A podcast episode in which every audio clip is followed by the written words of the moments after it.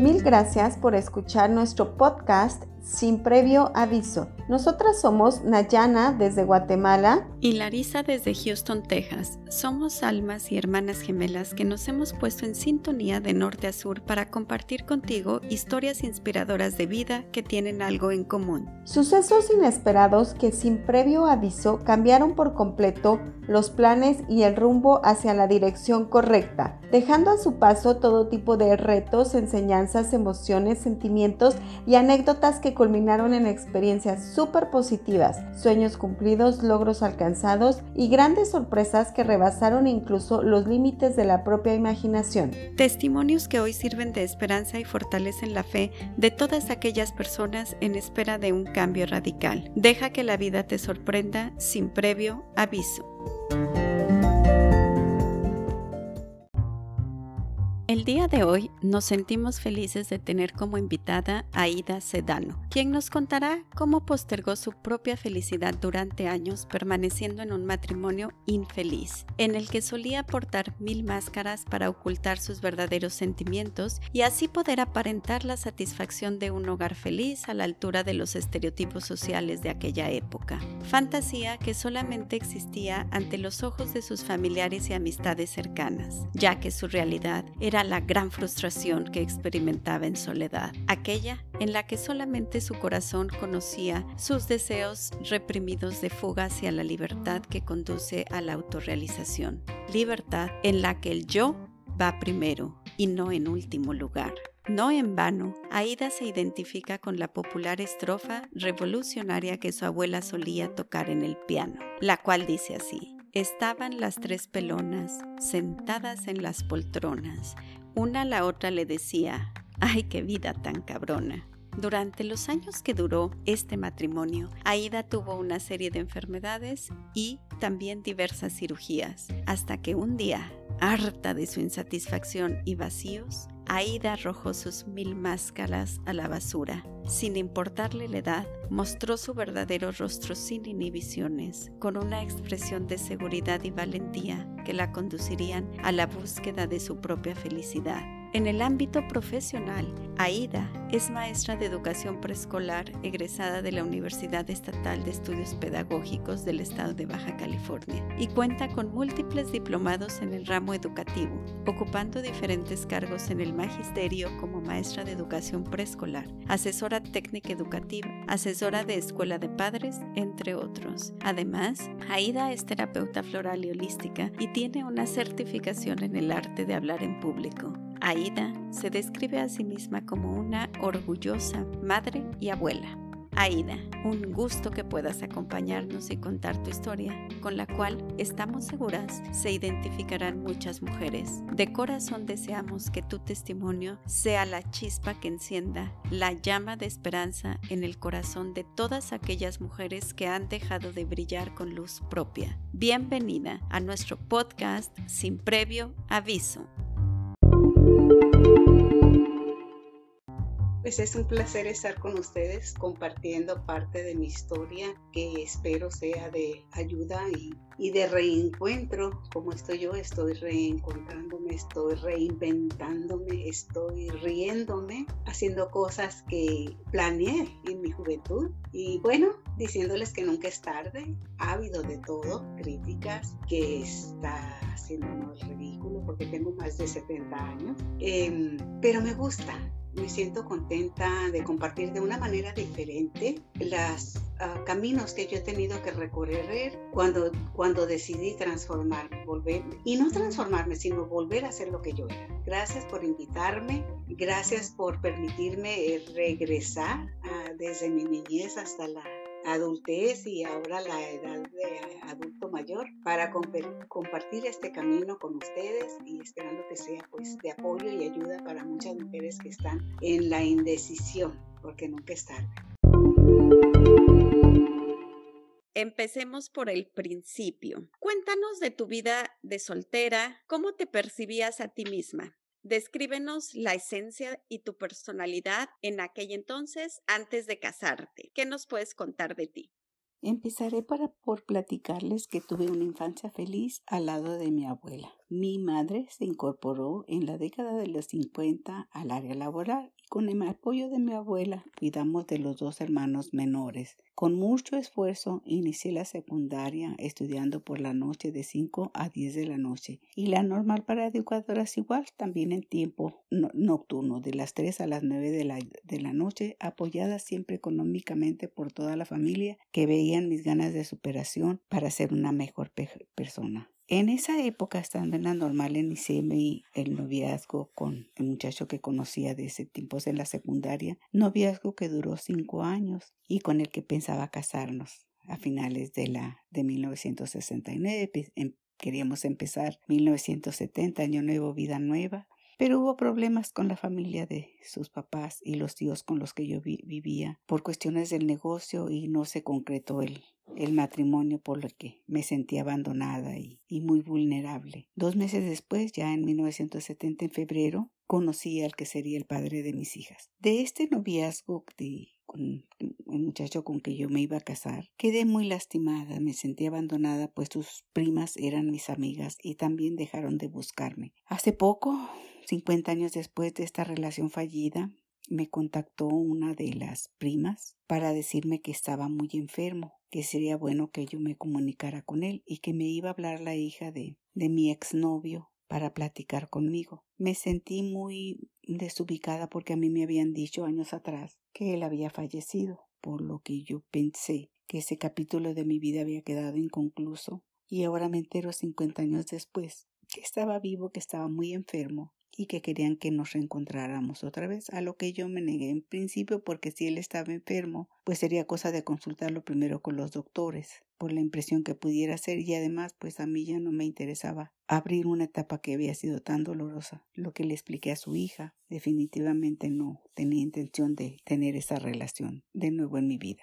dando así por concluida una parte de mi vida y tristemente deseando que se recupere la salud, pero bueno, cosas que pasan. Pues casi, casi que como historia de película que el primer amor aparece 50 años después. Siempre he pensado que es bueno cerrar los capítulos en la vida sin importar cuánto tiempo pase y la edad que uno tenga, porque pues eso nos ayuda a estar mejor, como más en paz con nosotros mismos. Así que pues qué bueno que pudiste cerrar ese capítulo. Y bueno, siguiendo con la historia, Aida, desafortunadamente para muchas mujeres el final feliz de los cuentos de princesas y el príncipe y la princesa por fin se casaron y vivieron felices para siempre es justamente eso, una fantasía y nada más. En los cuentos es común que el sapo se convierta en príncipe pero en ocasiones, en la vida real, el príncipe se convierte en un ogro. Cuéntanos cómo es que te convertiste en la mujer de las mil máscaras en tu matrimonio. Precisamente dos meses después, en el mes de febrero, conocí al que sería el padre de mis hijas. Para marzo, para Semana Santa,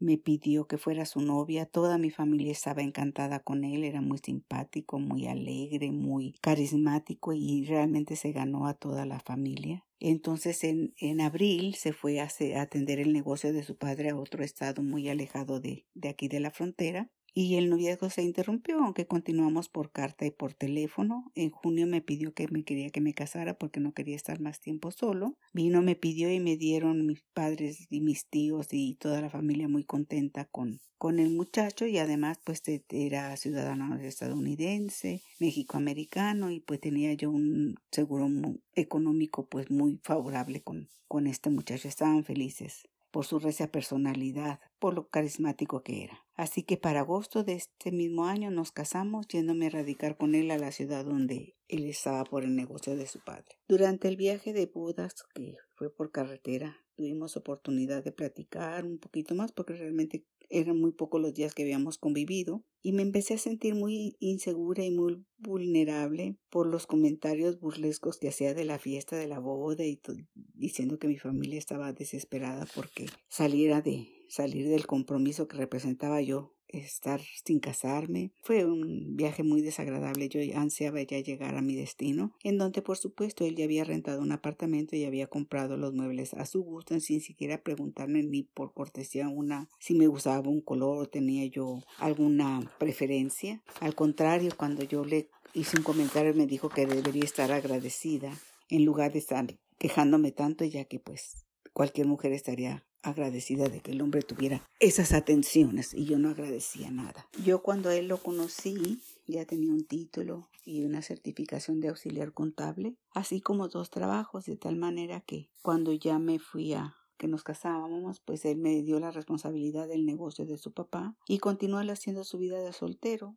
Yo me embaracé y me quedaba sola, encerrada en el departamento porque él tenía muchas cosas que atender y no era conveniente que yo anduviera con, con él exponiendo mi, mi seguridad física porque era un pueblo muy violento. Entonces no había necesidad de que yo lo acompañara a ninguna parte. Tiempo después, al año y medio, ya con mi niña yo en brazos de de meses fallece mi suegra en un accidente y nos vemos obligados a regresar a la frontera. Yo venía muy contenta, por fin iba a estar cerca de mi familia. ¿Cuál sería mi sorpresa? Que ya se había encargado él de pedirle a sus familiares que nos rentaran una casa extremadamente alejada de la casa de donde vivían mis tíos y mis primas. Nos fuimos a vivir alejadísimos. Yo lloraba todos los días, pues me quedaba encerrada en lugar que no conocía a nadie, sin carro, con una niña de meses y embarazada de mi segunda, ni de mi segunda niña, y él todos los días mortificándome porque a ver si ahora sí lograba yo tener el varoncito que tanto necesitaba él para la continuación de su apellido. Cuando nos reunimos con la familia, que había alguna cumpleaños o algún motivo de, de celebración, todo el tiempo se molestaba porque yo abrazaba a mis tíos o a mis primos, que decía que era demasiado cariñosa y encimosa y mucho menos que yo me acercara a alguno de sus primos a platicar o algo porque no me decía nada, pero cuando llegábamos se violentaba mucho y gritaba que yo andaba todo el tiempo coqueteando, que no podía portarme como una señora decente, que tenía que andarme acercando a los hombres, que conservara mi lugar allá metida en la cocina. Y yo no entendía la verdad que se me hacía anteriormente, pues como siempre estaba encerrada, no tenía trato con nadie en tantos años, cuando ya regresé a, a mi casa, pues me sentía yo muy feliz, pero el, la felicidad duró poco, poco a poco me fui retirando de mis familiares, me hice más seria, más callada, y sí, todo el mundo notaba porque yo era muy alegre y muy, muy vaciladora, entonces me había vuelto muy callada y me la llevaba casi siempre en la cocina, arreglando la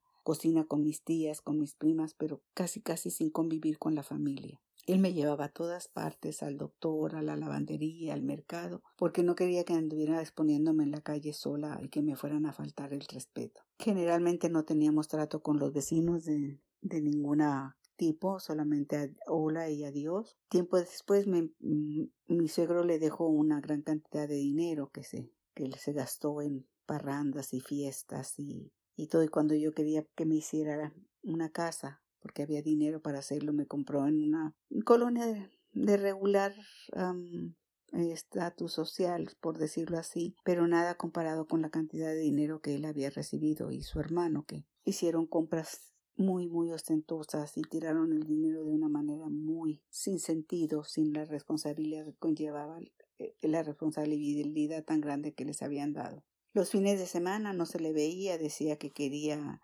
estar con sus amigos, con sus primos, que no tenía que andar llevando con, él a todas partes, que yo estaba, mi lugar estaba en la casa con mis hijas.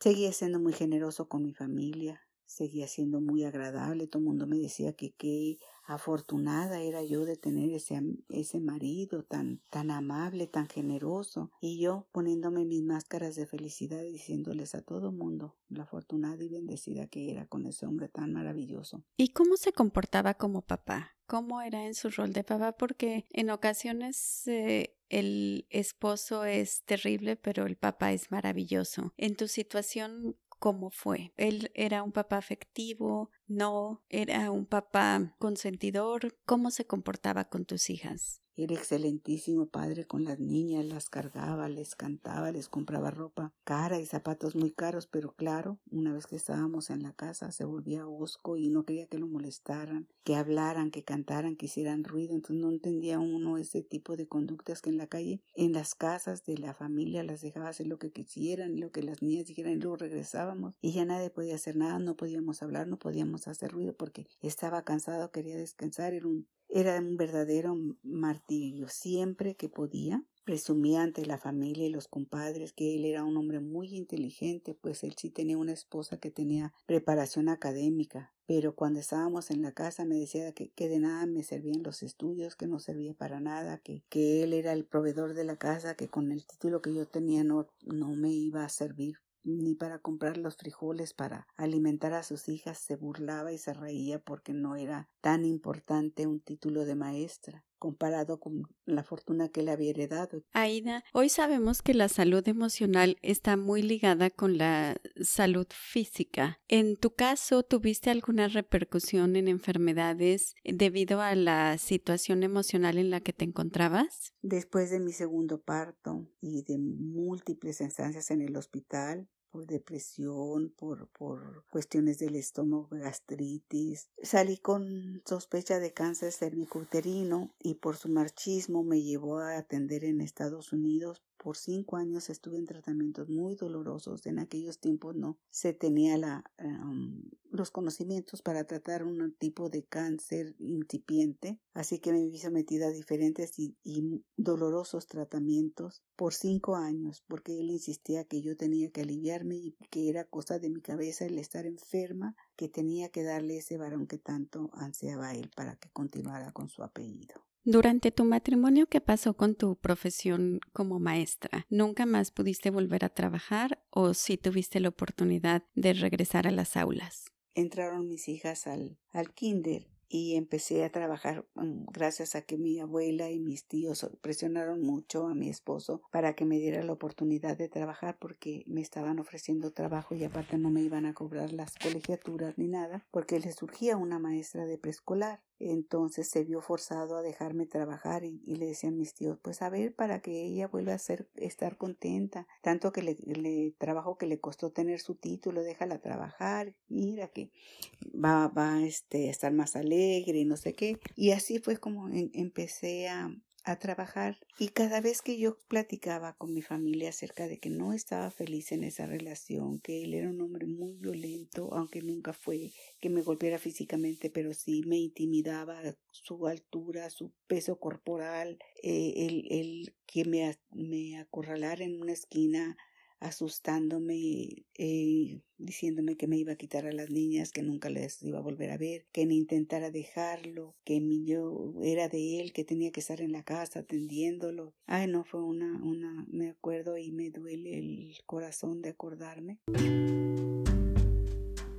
Muchas gracias por todo esto que nos has compartido. La verdad es que tu testimonio es muy importante y es importante porque la verdad es que la violencia contra la mujer no es cosa de juego. En tu caso, afortunadamente, gracias a Dios, no hubo violencia física. Sin embargo, para todas las personas que nos están escuchando, es importante que estén alertas y que sepan que un ambiente de violencia o una pareja que suele ser violenta es un peligro. Me gustaría compartir que según cifras de la Organización Mundial de la Salud, casi un tercio, es decir, un 30% de todas las mujeres que han tenido una relación han sufrido violencia física o sexual por parte de su pareja. Y el 38% de los feminicidios que se cometen en todo el mundo son perpetrados por la propia pareja. Entonces, realmente eh, tener una pareja que sea violenta es un gran peligro que puede poner en riesgo incluso la vida.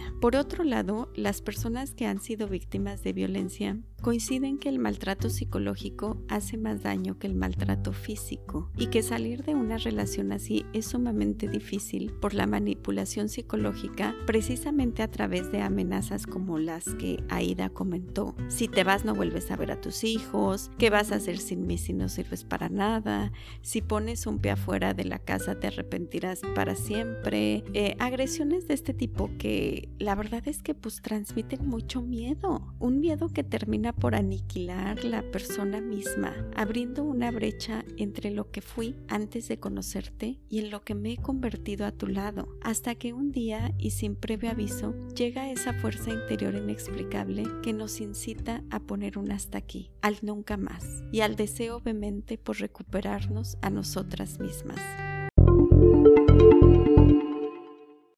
Estamos con Aida Sedano, quien nos ha compartido su historia en la que después de casarse se convirtió en la mujer de las mil máscaras en un matrimonio infeliz. En la segunda parte de la entrevista, Aida nos contará cómo es que en su vida llega un proceso de recuperación y de sanación y cómo es que logra salir de esta relación. La segunda parte de la entrevista será conducida por mi hermana Nayana, a quien recibo con mucho cariño. Nayana, bienvenida.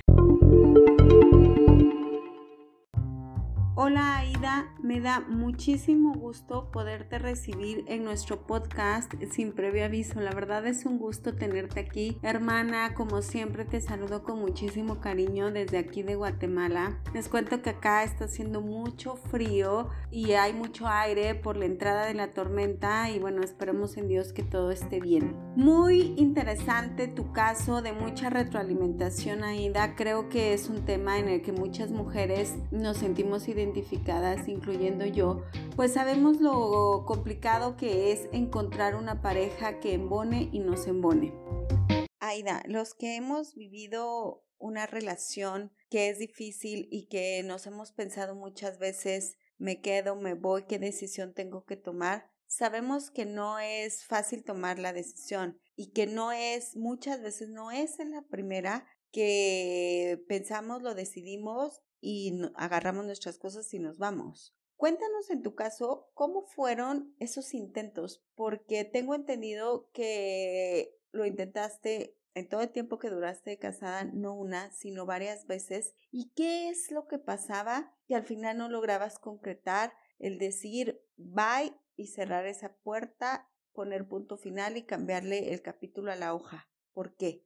Cuando empecé a trabajar en el kinder de mis hijas, contacté a escondidas a un abogado para iniciar mi trámite de divorcio. En el proceso, el, el abogado me dijo que tenía que hacerme un análisis para saber que no estuviera embarazada y pudiera mm, proceder el juez a darme el divorcio pero pues con la mala decisiones que toma uno al empezar a trabajar empecé a olvidar las pastillas que tomaba para no embarazarme porque yo ya no quería tener familia con él. Cuando fui a hacerme el examen mi sorpresa fue que tenía quince semanas de embarazo y el abogado me dijo que no iba a haber juez que me diera el fallo del divorcio y que tendríamos que esperar a que la criatura naciera y volver a empezar el trámite. Y sí, tienen razón, fue mujercita mi tercera, mi tercera hoy hija y de ahí volvió a reincidir mis problemas de mi matriz y al año después de haber nacido mi hija fui sometida a, a la operación para retirarme la matriz y se acabaron los sueños de padre de mis hijas de tener el varoncito que tanto deseaba y que tanto me había eh, exigido. Y una vez más me vi forzada a quedarme en una relación que no quería. Seguí trabajando esporádicamente como maestra, se casaron mis hijas mayores y a los 45 años regresé a la universidad y me titulé a los 50 de licenciada en, en educación muchos problemas, me quitó el carro, me quitó el dinero, cruzaba yo la frontera a, la, a México para estudiar mi carrera en,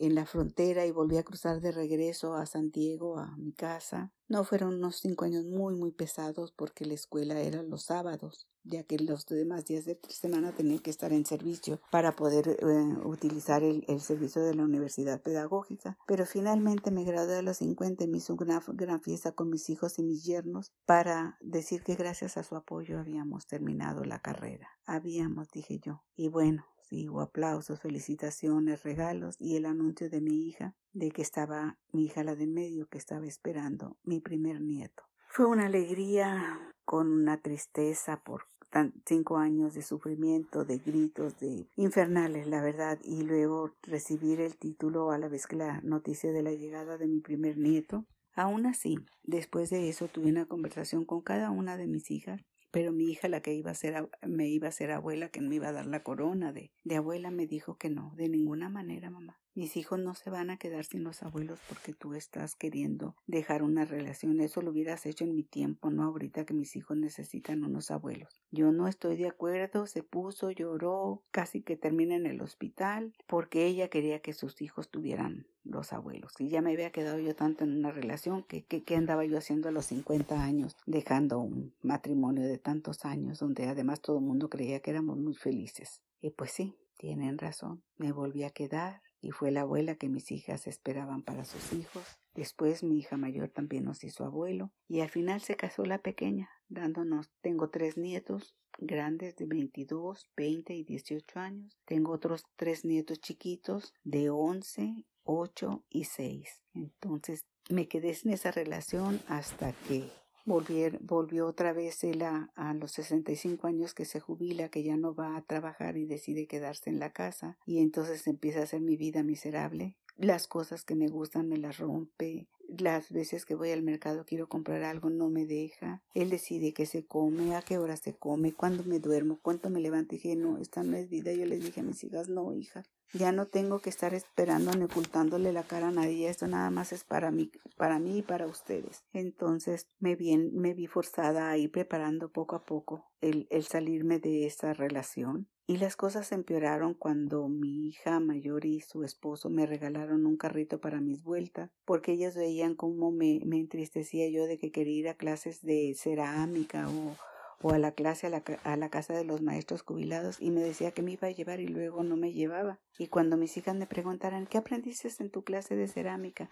Oye, ¿qué pasó con la clase del, de los bailables? ¿Y qué pasó con la clase de yoga? No, no fue tu papá, no, no tenía ganas de ir. No, no fui. Me va a llevar la próxima semana hasta que se enfadaron y me regalaron un carrito. Inmediatamente lo vendió para que yo no pudiera ir porque al cabo él me iba a llevar y para que queríamos tener doble gasto, cosa que no admití porque mi, mis hijas pusieron el carro solamente a mi nombre. Entonces no lo pudo vender, se enojó muchísimo. Entonces empezó a llevar el dinero de mi bolsa, se empezó a llevar las llaves del carro, cambió los candados de los portones y se le hizo fácil empezar a dejarme encerrada. Pero esta vez no me callé. Le hablé a mis hijas, le hablé a mis yernos, les dije, les mostré con el, fotos del teléfono cómo estaba cerrado, la barda muy alta en la casa y que no podía estar así. Mis hijas hablaron con él, se puso muy enojado, dijo que cada quien atendiera a su casa porque al cabo no se metía en la, en la vida de ellos y ya no tenían por qué estarse metiendo en la de nosotros.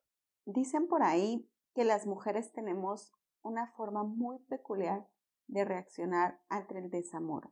Cuando nos interesa todavía una persona, somos insistentes, combativas, queremos hablar una y otra vez del tema. Como dirían aquí en Guatemala, resultamos cansinas. Lloramos, nos desesperamos, intentamos arreglar las cosas, intentamos buscar solución. Pero llega un día que realmente nos da igual. Ya como que las mujeres vamos haciendo nuestro proceso de despedida poco a poco con esos intentos de querer sacar la relación adelante, de querernos convencer que sí iba a funcionar, de intentar esta fórmula y la otra. Y todo eso nos va desgastando y nos va desgastando a medida que interiormente de alguna forma u otra nos vamos convenciendo que no vamos para ningún lado o para ningún camino a la felicidad y que pues ese día tiene que llegar en el que tomemos realmente la decisión de poner el punto final. Generalmente cuando lo hacemos, la mujer por eso ya se queda más tranquila, más en paz y a veces al hombre no le pasa, pero ni por la cabeza, que estamos a un paso de decir hasta pronto, que te vaya bien en la vida. ¿Cómo fue ese día en el que abriste la puerta, volteaste a verla y dijiste bye? La cerraste y comenzaste a vivir de nuevo. Cuéntanos cómo fue. ¿Qué sentiste? ¿Qué fue lo que ya de plano te hizo convencerte que era ese día en el que te tenías que ir y tu vida tenía que cambiar? Un día falleció una de mis amigas y comadres y fuimos al, al velorio, maestra igual que yo. En el velorio me acompañó mi hija chica, que era la ahijada de mi, de mi amiga maestra, y en el velorio hubo maestros que se acercaron de educación física, de otras escuelas, a saludarme, porque hacía mucho que no me veían, años que yo no convivía con nadie porque no, no me dejaban ni él me llevaba y me traía.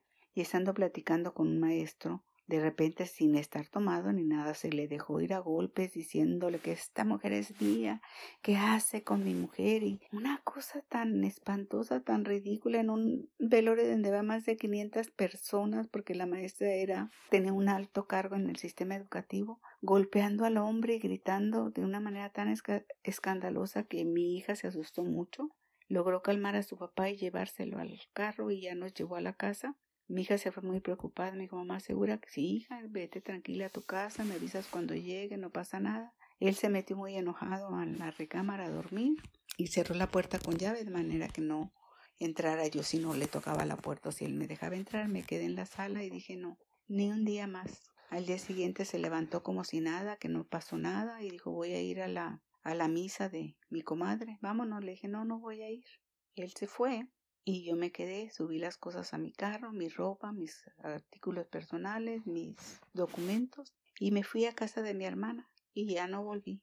De esto hace ya para seis años que me que me salí de mi casa. Me ha buscado mucho cuando voy y, vi que estoy en casa de mi hermana. Eh, no, me echaba el carro encima, me gritaba, me intimidaba. Fue a la casa de mi hermana, pateó la puerta, claro, cuando ya no estaba. Le pateó la puerta del departamento, nunca se dio cuenta que yo estaba ahí escondida en una esquina de la sala, se asomaba por la puerta que a ver qué veía por los cristales y, y, no, nunca me vio y ahí estuvo fumando y enojando y maldiciendo y por fin se fue. Le dije mi hermana no puede estar aquí, le dije a mis hijas no puede estar aquí, no me va a dejar vivir y les va a hacer la vida imposible a ustedes también. Hablé con mi hija mayor, vivo muy retirado. Si tuviera que venir en carro son más de 20 horas de camino. Ya no está en edad de manejar tanto. Si viniera en avión, pues también son 3, 4 horas de vuelo. No puede venir, mi yerno le dijo que no, mientras yo esté aquí no puede venir. Así es que tiene prohibida la venida donde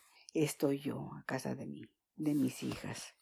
Aida, cuando estaba leyendo el guion, me llamó mucho la atención que dijiste que a tu esposo lo querían mucho en tu familia y que realmente era muy encantadora hacia terceras personas, lo cual no resulta tan común porque pues generalmente cuando no logramos entendernos bien con una pareja, pues nuestras amistades y las familias muy bajita la mano acaban tomando partido. Digo, eso es un secreto a voces. Pero en tu caso no fue así. ¿Qué fue lo que te dijo tu familia cuando tomaste la decisión de poner punto final a tu relación? ¿Te apoyaron? ¿Te juzgaron? ¿Se pusieron en contra? ¿Cómo reaccionaron? ¿Nos puedes compartir esa parte, por favor? Ha sido muy doloroso para mis hijas, para mí, mi familia, se burla algunas de mis primas, de mis tías, porque tan buen hombre. Y lo que pasa es que me, me ha estado de, tal vez tenga demencia senil, porque cómo se me ocurre después de tantos años dejar mi casa y todas mis cosas para, para ir a vivir a las casas de arrimada con mi hermano, con mis hijas. Pero no, en realidad no estoy loca. Empiezo a vivir y a tratar de recuperarme, a tratar de ser quien yo soy. Cuéntanos, por favor, cuáles fueron las cosas positivas que te dejó haber tomado la decisión de tu separación. ¿Qué es lo bonito que vino después de? Tengo 73 años y estoy por primera vez buscando mi departamento para tener mi propia independencia. Estudio online, participo en donde en conferencias como esta donde puedo contar mi historia. Sí, pienso que nunca es tarde para y estoy recuperando la confianza y el respeto de mis hijas, que nunca aceptaron mi manera de vivir, y pero ahora me apoyan y, está, y están felices a la vez que ellas también están rompiendo patrones ancestrales. Y mis nietas dicen, no abuela, yo no voy a permitir ninguna falta de respeto, no voy a aceptar migajas de amor y sí, vamos a caminar uno al lado del otro como iguales. Lo que hace muy me hace muy feliz ver que mis nietas y mis hijas están modificando conductas. Por ahora tengo la ilusión de escribir un libro, pues no propiamente de mi vida, pero sí algunos episodios y otros de las mil y una historias que mis alumnos y sus padres me, trajeron al aula. Quiero hacer un dibujo, un, cuento con dibujos, con, historias de, de de hadas, de contar diferente, de una manera amena, que al final tengan un salmo, una reflexión. Ya llevo tres cuentos terminados y estoy por iniciar el cuarto y estoy muy contenta y muy feliz. Y veremos qué cosas buenas tiene la vida destinadas para mí. Aida, ¿qué consejos les podrías dar a las personas que estén pasando una situación similar a la tuya? ¿Qué más podemos agregar a todo lo que ya se ha dicho? Solo algunas preguntas para reflexionar. ¿Qué estamos haciendo? Estamos gritando, estamos insultando, estamos maldiciendo. Eso es lo que vamos a dar de mensaje a nuestra familia. Empecemos por ir bajando esas actitudes, empecemos a, a mostrarle a nuestra familia gratitud por lo que sí tenemos, paciencia para soportar o tolerar las malas actitudes de los demás y partiendo del amor Primero el amor hacia nosotras mismas, hacer nuestras mejores amigas, hacer nuestros jueces menos exigentes con nuestra manera de ser, empezar a cambiar poco a poco, porque si nosotras estamos bien, nuestra familia va a estar bien. Si los mensajes que damos con nuestra actitud de agradecimiento, de amor, de paciencia, de tolerancia, no rayando en el permisismo y en, no dejar que las criaturas hagan, se hagan responsables de sus acciones, sino haciéndolos sentir que se les quiere y que todo eso puede cambiar. ¿Cómo podemos hacer esto? Existen ahorita, ustedes son afortunadas de tener los medios de comunicación, los canales como YouTube, donde usted puede encontrar cómo educar hijos rebeldes, cómo tratar con personas difíciles, cómo aumentar la autoestima y muchos otros temas que pueden estar oyendo en sus teléfonos a la hora de estar haciendo trabajos que no sean de, usar su pensamiento en el trabajo, sino limpiando o descansando o tejiendo para escuchar a estas personas que hablan y que esa sabiduría se transmita a su cerebro y a su corazón para que cada día podamos accionar mejor, podamos darle a nuestra familia todo el amor que requieren, pero sobre todo podamos nosotros amarnos, porque como decía mi abuela, primero yo, luego yo y siempre yo. Porque si tú estás bien, todo va a mejorar a tu alrededor. No puedes cambiar como van a ser las otras personas, pero empieza por lo primero, cambiar, querer, quererte y aceptarte tú. Aida, pues creo que después de tantos años tu sentido ha de ser diverso, pero me imagino que debes de sentirte liberada, debes de sentirte empoderada de haber podido tomar las decisiones finalmente, el control y la dirección y el timón de tu vida y dirigirlo hacia donde quieres ir. Te veo, te percibo muy realizada, en tus cursos, en tus entrenamientos, en tu desarrollo personal. Y esa parte es muy importante y sí quiero compartirlo con la gente que nos escucha. La verdad, les doy un consejo. Saben que consíganse un amante, pero no un amante físico, no un amante sexual, un amante, una pasión. Las personas necesitamos encontrar y encontrarnos con nuestra pasión de vida, porque el en el momento que descubrimos esto y nos sentimos atraídos y disfrutamos de realizar algo, en ese momento nuestra relación deja de ser tan importante y podemos enfocarnos y sentirnos desarrollados y felices en la vida. Justo lo que te pasa a ti ahora, Ida, y qué importante es esto. Por favor, busquen su pasión, busquen hacer cosas que les llenen, eso que harían sin que les pagaran. Pueden ser tantas cosas en algunos eh, cosas manuales, en otras cosas intelectuales, cosas de tecnología.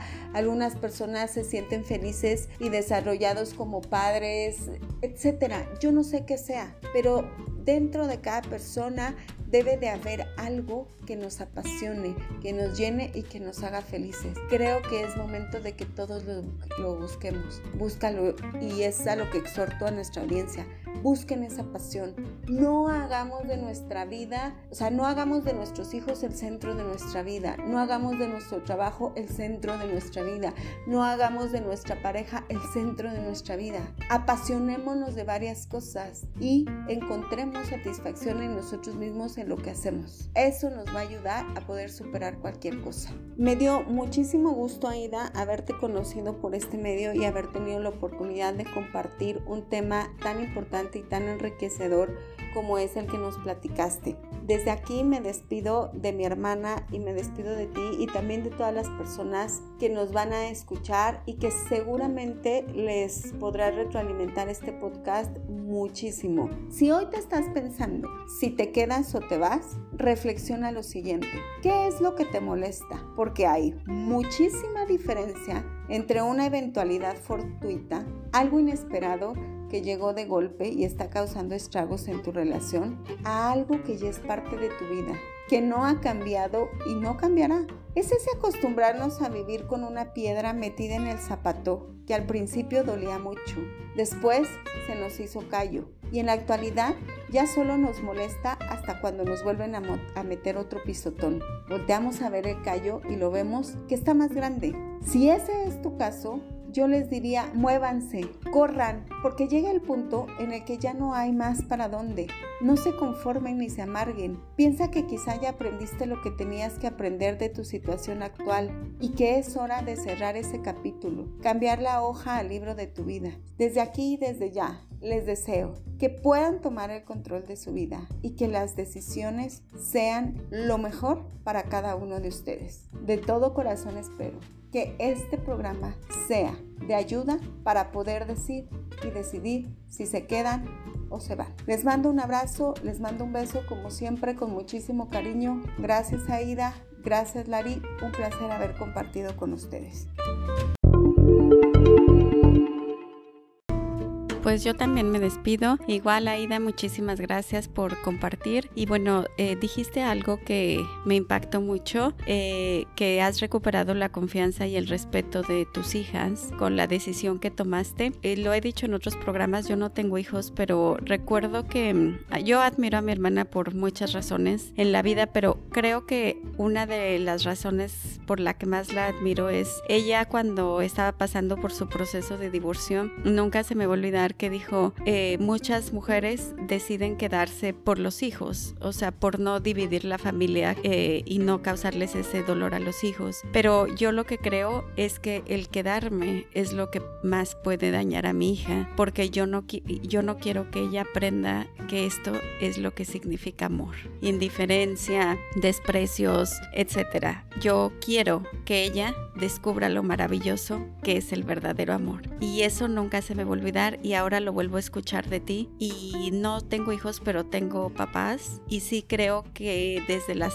desde el punto de vista de hija, no hay nada más grande que ver que los papás son felices. Creo que a un hijo le da muchísima tranquilidad saber que tus papás son felices y están tranquilos y están en paz, mucho más que si permanecen o no con su pareja. Y de eso sí que puedo hablar porque pues también que nosotras somos eh, hijas de padres divorciados. Entonces, pues para todas las personas que nos están escuchando, como hija, no creo que sí es mucho mejor que tus papás, si no pueden ser felices juntos, estén felices por separado. No me queda más que decir, más que despedirme, agradecer nuevamente la participación de Aida, agradecer eh, Nayana, gracias por estar aquí también. Ojalá que esta historia haya llegado profundamente a los corazones de muchas personas que quizá están pasando una historia similar para que se den cuenta que no es el fin, que todavía hay mucho más allá y que nunca es tarde. Si Aida lo logró con más de 70 años, tú lo puedes lograr también. Hasta la próxima.